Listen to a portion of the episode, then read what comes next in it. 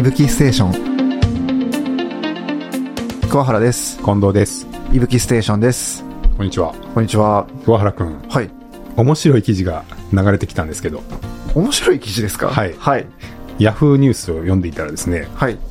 ママスタセレクトさんの記事で、はい。夫婦間で GPS アプリで位置情報を共有しますか？っていうアンケート結果が流れてきまして、なるほど。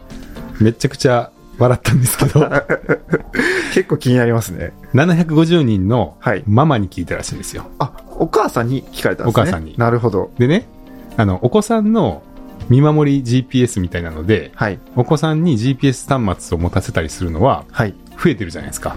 そうですよね。はい。でもそんなお母さんに、夫婦間で GPS の共有はありですか？って聞いたところ、はい。なんと過半数のママがありえないと答えた。結構強いですねありえないっていや はい。ちょっと面白かったんですけど、確かにはい。位置情報の共有をしているまたはしていたが18%。はいで、していないけどしてみたいと思うが15%。はいまあこれで30%ぐらいですね。はいで、の残りの6割近くの人は、いしていないし、ありえないと思うと。ありえないと思う面白いないやー、なかなか、いやはい。だから、お子さんには、ーはい。GPS 端末をはい。持ってもらって、はい。ちゃんと分かるようにしてねって言ったりとかうんうんうんするんですけど、はい。自分の位置情報を旦那さんに共有するのはありえない。まあまあまあまあ。どうですか、これ？いやーそうですね。まあよくやっぱりレースとか行って主催者の方が喋るじゃないですか、はい。で、まあ、冗談交じりに、はい。あのご自身 GPS 持ったらどうですかみたいな話とかもなりますけど、うん。まあ男性が多いじゃないですか、はい。で男性の方でいやちょっとねみたいなことはおっしゃる方結構 まあいらっしゃるなっていう印象だったんですけど、はい。あのお母さんでもそうなんだなっていう。まあね、女性の方なんで、やっぱプライバシーちょっとね、気にされてる方が多いとかはあると思うんですよ。男性よりさらにね、はい。あの、やっぱり、ちょっと自分の居場所が分かるのを、インターネットに共有されるのはやっぱ怖いとか、うんうんうん。顔写真とかもね、なんかあんまり出すの嫌だな、みたいなことを気にされる方多いと思うんで、やっぱり、まあ、女性の方なんでさらに、ちょっとその辺気にされるって方も多いと思いますけど、はいまあ GPS のね、位置共有もね、はいいろいろありますよね。ありますねまあその男性の方もね、はい会社会社帰りにちょっと一杯飲む時ぐらいは、自由でいたいみたいな、なんかそういう気持ちの方とかもいらっしゃると思いますし、確かにまあちょっとここ寄ってんなとか思われるのそうですね。ですよねそうですね。まあ普段あの GPS で位置を共有しましょうと。はい山で、あの山に入るときはね、もういつも息吹をオンにして、はい自分の安全を確保しましょうって言ってますけど、はい街の暮らしはまた違うなって。まあまあ違いますよね。はいはいまあ、あんまりね、うん普通の生活で道迷いとかないですからね。まあ別の意味で道に迷ってる人はいるかもしれないですけど。はい。まあちょっとね、あの面白い、ちょっと調査の 結果が出てたんで、はい思わずちょっと取り上げてしまったんですけど、なるほど。はい。いやまああの、皆さんもね、ーはい。山で適切に位置情報を共有して安全を守りながら、はい。普段の街の生活の心の安全も守っていただきたいと。確かにあの、普段の街の生活ではて適切なね、はい。共有をしながら、確あの、心の安全を守って過ごしていただければと思いますけど。確かに。ちなみに近藤さんは結構共有されてますよね。あ、そうね。はい。はい。僕結構家族全公開みたいな感じですね。そうですね。はい。それって夫婦間なんですか？近藤さんだけなんですか？ああ、一方向ですねあ。あ。はい。あ、なるほど。なんか相方さんそんな出ないんで、外に。あ、そういうことですか？はい。でも僕の場合は何時に帰ってくるかとか、はい。その帰る時に帰るよっていうより、もう見てたら、はい。あ、そろそろ動き出したなって言ってご飯温め始めたりとかしてくれてるんで、ああ、なるほど。多分その、まあ、主に食事の準備とかの、はい。あの、目処がつけやすいのかなと思って、ああ、確かに確かにずっ。ともう共有しっぱなしですね。はいはいはい。だから、帰る、帰りますとかって言わなくても、まあ、うんうんうん見てるからね、いいか、みたいな。なってますけど。はい。確かに。まあそういう意味では確かに。そっか。まあでも夫婦間では共有してるってことですね。そうです、そうです。はい。うんうんうんうん。まあ、無理ですけどね。そうねまあ、あんまりだから僕はそんな、はい。あの、夜にどっかサードプレイスによって、サードプレイス系の活動があんまり盛んじゃないからかもしれないですね。ああ、確かに。はい。そうかそうか。うんいやまあそうですよね。やっぱサードプレイスの有無によるんじゃないですかね、結構これ。ですね。はい。ちょっと自宅とい自宅と仕事場の間に何か挟まれる方は、はい、はい、そうですね。はい。はい。まあ面白かったです。ですね、ははいい。ありがとうございます。では今日は、はい。ちょっと新しいタイプのはいレース運営をされている方が出ていますよっていう、そうですねこちらで。すかね。はい。はい。あのーまあ、ここ最近我々のスタッフが、まあ、現場に行かないパターンのいぶきのオペレーションも増えておりまして、はい。はい。まあ、タイム計測と、あと、えー GPS のトラッキング両方行うんですけれども、うんあの、我々は現場に行かず、あの、大会の、あの、主催者さんに、いぶきのオペレーションを行っていただくっていうパターンがちょっと増えておりまして、その共有をさせていただこうと思っております。今までもね、あの端末をお送りするだけのレースっていうのはありましたけど、はい。よくあったのは GPS だけを使いたいっていうことですよね。そうですね。端末のスイッチを入れて、はい。みんなが持って走れば居場所がわかるっていうところまでは、はい。レースの運営者の方だけでやられてる場合が多かったですけど、はい。最近はそれに加えて、計測まで運営者の方がやられてるパターンが出てきてるっていう、そういうことですね。はい。はい。そうどうしてそんなことができるようになってきたんですか？そうですね。まあ、一つの要因としては、あの、ディスコードで今、うん DNS のと DNF の処理をチャットボットを使って、あの、できるようになったっていうのは一つあるかなというふうに思います。チャットツールですね。はい。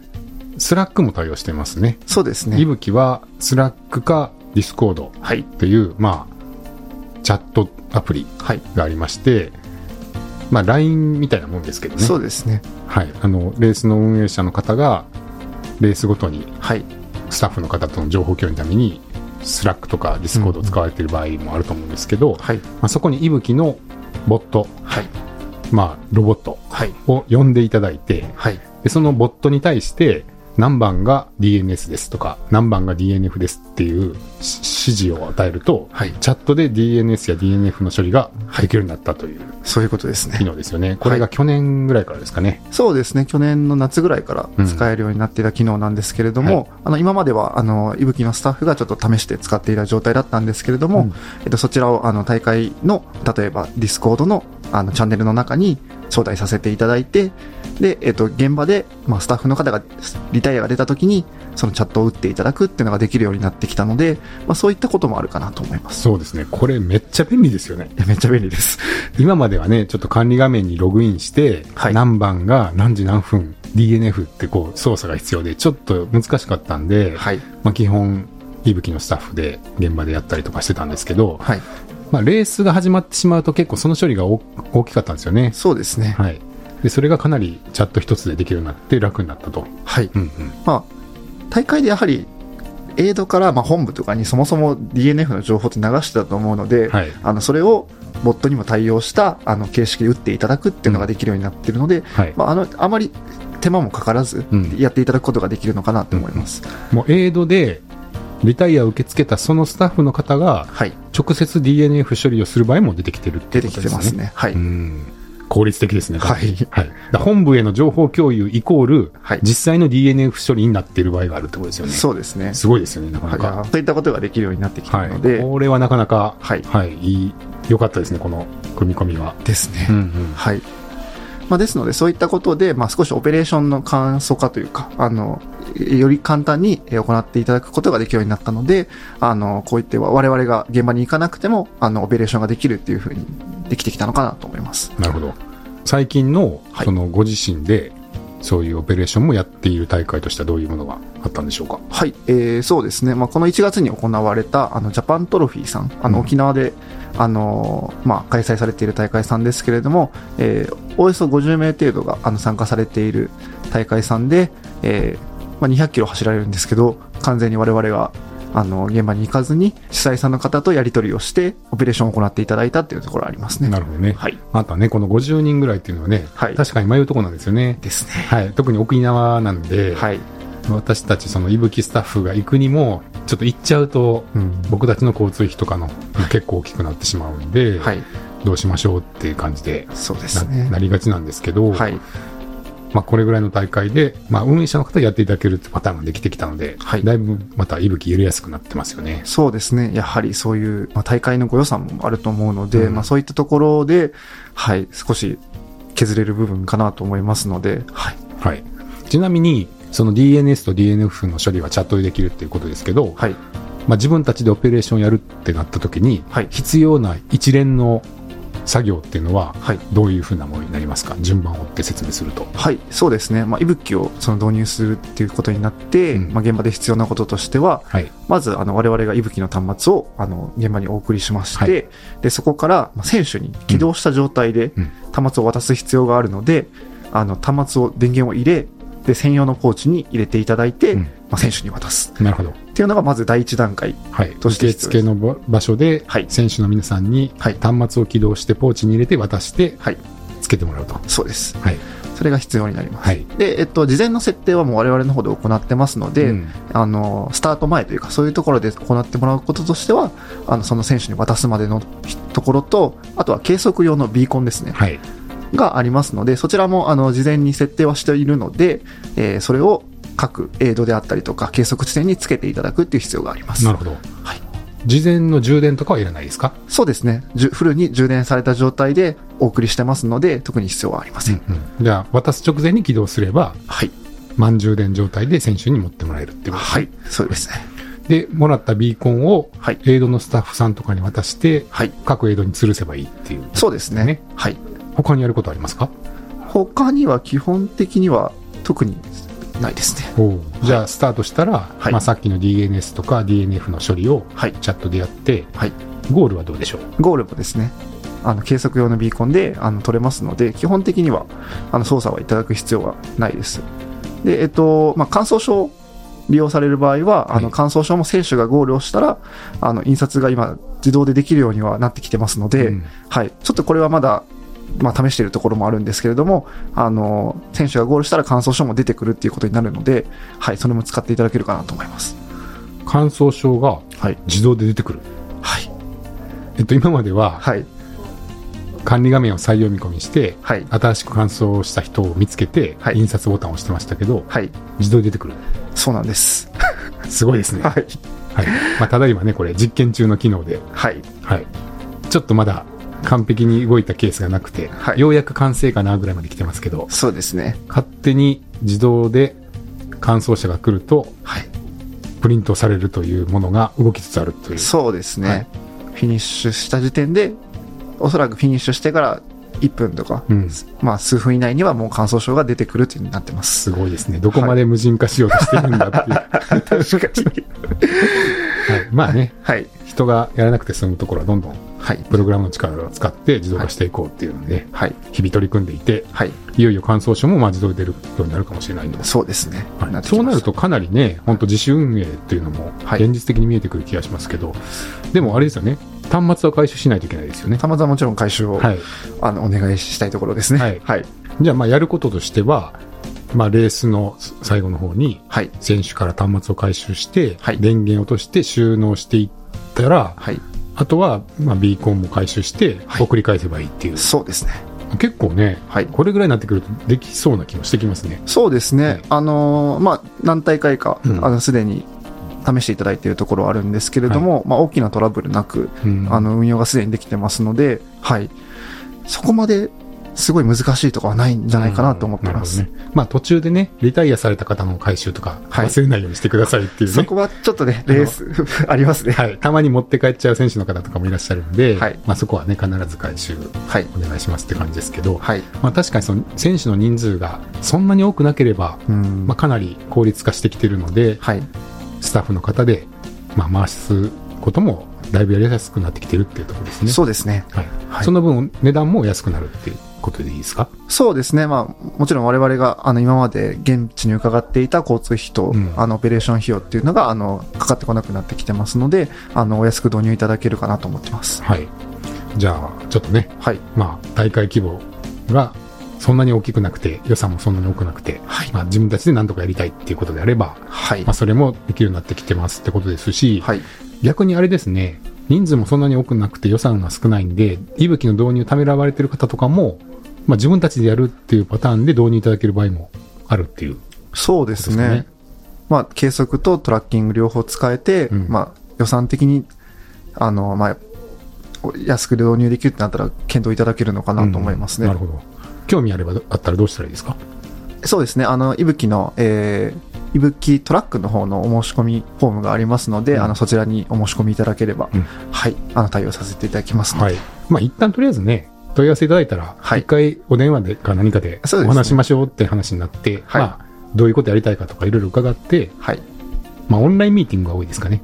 そうですね。基本的に、あの、どういった大会なのかとかヒアリングさせていただいて、あの、まあ、例えば、500人規模とかってなると逆にうん私たちが最初伺った方がいいという場合とかもありますので、そうですね。いきなり500人を自分でっていうのは、ちょっと現実的じゃないでしょうね。そうですね。多分ね。はい。はい。なので、まあそういったところの、まあ人大会規模であったりとか、はい。まあその、目的に応じてちょっとご提案させていただければと思います。はい。あとは、はい。さらにお安くなるパターンもあると聞いたんですけど、はい。はい。はい。そうですね。あの、手作りレース割引というものを、あ設けておりまして、はい。何ですか、これは。トレランのレースとかでも、あの、結構個人で運営されてるとか、そういった、まあ、手作りレースっていうのがあるじゃないですか。はいでそういった、まあ、いわゆる草レースってあそうようですかね。そうです。はい。まあ、いわゆるそういう草レースで、あの、やはり、そういった場合って、まあ、エントリー費をちょっと高く取れないとか、まあ、うんそういったケースもちょっと多くあるのかなと思ってまして、うんまあ、高く取れないというか、もうできるだけ実費で選手に負担をかけずに、はい。安いエントリーフィーでやりたいっていうレースがありますからね。はい本当ね、2000円、3000円で走ってほ。しいみたいな、はい。本当にもうエイドのお貸し代だけですみたいなはい。レースもね、ありますからね。はい。うんそうですね。まあ、そういった、まあ、レースさん向けに、あの、まあ、それこそ、あの、運営も多分結構小規模でされると思うので、まあ、うんそういったレースで、まあ、より、あの、安全にっていうところで、あの、利用いただけるようなちょっと料金システムを考えておりまして、はい。はい。まあ、目安としては、あの、まあ、エントリーフィーの、まあ、およそ20%程度に、まあ、なるように、まあ、価格を抑えて、あの、ご利用いただけるような、えーシステムにしております。なるほど。はい。ということは、はい。例えば1人2000円だったら、はい。400円400円。確かにそうですね相。当になる可能性があると。はい。これ加減はないんですか？加減は、あの、今のところ明確にどれくらいが加減っていうのは設けてないんですけれども、はまあ、あの、まあ、いぶきのその運営内で、あの、まあ、該当するかどうかを、あの、話し合った上で、このレースなら、まあ、いけるかなっていうところを、はいなるほど。話し合った上で決定させていただいてます。うんはいはい。まあ、あの、2000円そのままでやっちゃうと、多分、エイドの食料が買えなくなると思うので、まあ、400円だろう、だとしてもちょっと値上げしていただいてね、はい2500円していただくとか、はい3000円していただいた上で、はい。32が6の600円分をいぶきにしていただくとか、はい。まあそういうことをやると、はい。まあ割と手作りレースでも、いぶき導入いただくっていうのが、だいぶ現実にははい検討いただける価格になってくるっていう場合があるってことですね。そうですね。これはまた耳寄りニュースですね。はい。うんうんそうですね。まあ、そういったレースも結構多いと思うので、うんあの、まあ、まあ、それでレースだからこそじゃないですけど、ははいい、ご利用いただきたいなと思っております。そうですね。はい。まあ、あの、手作りレースね、だとしても、やっぱり山は山なんで、はい。安全性という意味ではね、別に山は一緒なんでね、はい。あの、っていうのもありますし、逆に運営規模が小さいと、山の中にいるスタッフの数とか限られてたりっていうこともあるかと思うんで、はい。まあ、うまくね、こういう技術を使って安全を確保していただくっていうのを、こう、まあ、両方やっていただくと、はい。すごい効率的なレース運営っていうのもできますよね。はい。はい。はい。ですので、まあ、そういった方法もありますので、まあ、ちょっと息吹をちょっと導入検討いただいているような方がいらっしゃったら、まあ、先ほど申した通り、あの、ご連絡いただければと思っております。はい。じゃあ、まあ、自分で、息吹を借りて、はい。レースを回すこともだいぶやりやすくなってきてますし、はい。低予算の手作りレースではさらに導入しやすい料金体系もはい。できてきてるとそうですね。いうことですね。はい。はい。なので、まあ、こぜひご検討いただければと思っております。はい。はい。ぜひです。あと、今週ははい。マウント富士山ではい。サポートの抽選がありましたね。そうですね。はい。うん22日ですかね。はい。発表がありました。定員500名を超えた場合ははい。抽選になりますということでしたけど、はい。結果的には500名超えたので、はい。抽選が行われたと。いう形ですね。はいはい。で、えー、サポートをつけられる選手が確定したはい。ということで、はい。メールでね、はい。当選した方には連絡がいってるっていう、あの、事務局からのはい。発表がありました。はい。はい。はい。そうですね。ぜひ、あの、ご確認をいただいて、うん。はい。あの、今月の28日までですかね、入金期限が、になっているようですので、はい。あの、当選された方はお忘れないようにっていう感じですかね。そうですね。はいまあ、特にサポートをつける方には、いぶき便利だと思うんで、はい。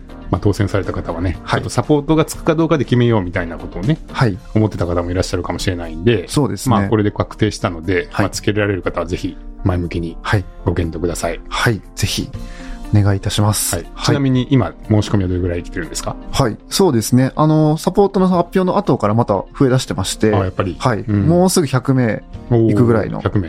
はい。まだね、3ヶ月もありますけど、そうなんですよ。ね、はい。すでに100名はもうはい申し込まれてるってことで、申し込み皆さん早く、ね、はいこちらも埋まる前に早めにっていうことで、まあ、800台こちらはあるので、はい。多分大丈夫だと思いますけど、はい。まあ心配な方はね、はい早めに押さえておいてもらえたらと思いますね。はい。ぜひお願いいたします。はい。じゃあ今日は終わりたいと思います。はい。どうもありがとうございました。はい。ありがとうございました。